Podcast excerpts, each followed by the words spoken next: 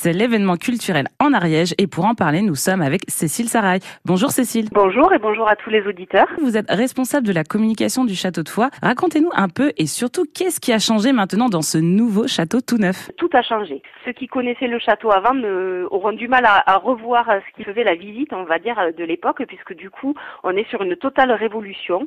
On va être sur un site qui va se visiter en deux temps, avec une partie muséographique de 2000 mètres carrés qui est complètement, euh, qui est apparue.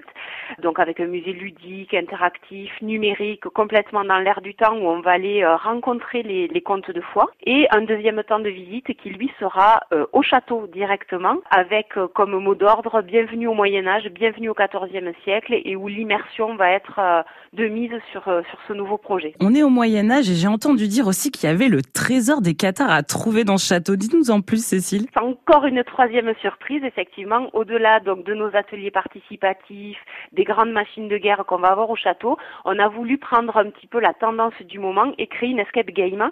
Elle s'appelle le trésor des Cathares. Et donc là, on va pouvoir jouer en équipe, donc cinq personnes maximum. On a une heure pour sortir euh, de cette salle et pour mettre la main sur le trésor des Cathares, voire paraît-il même le Graal des Cathares qui alimente ah beaucoup de fantasmes au niveau de l'histoire du catharisme en Ariège. Il y a le site internet donc pour plus d'informations. Merci beaucoup Cécile. Merci à vous. Et puis effectivement, on peut réserver les et l'escape game sur site-touristique-ariège.fr. C'est en Ariège au château de Foix. Sa réouverture c'est ce week-end. Une visite riche en découvertes et en trésors.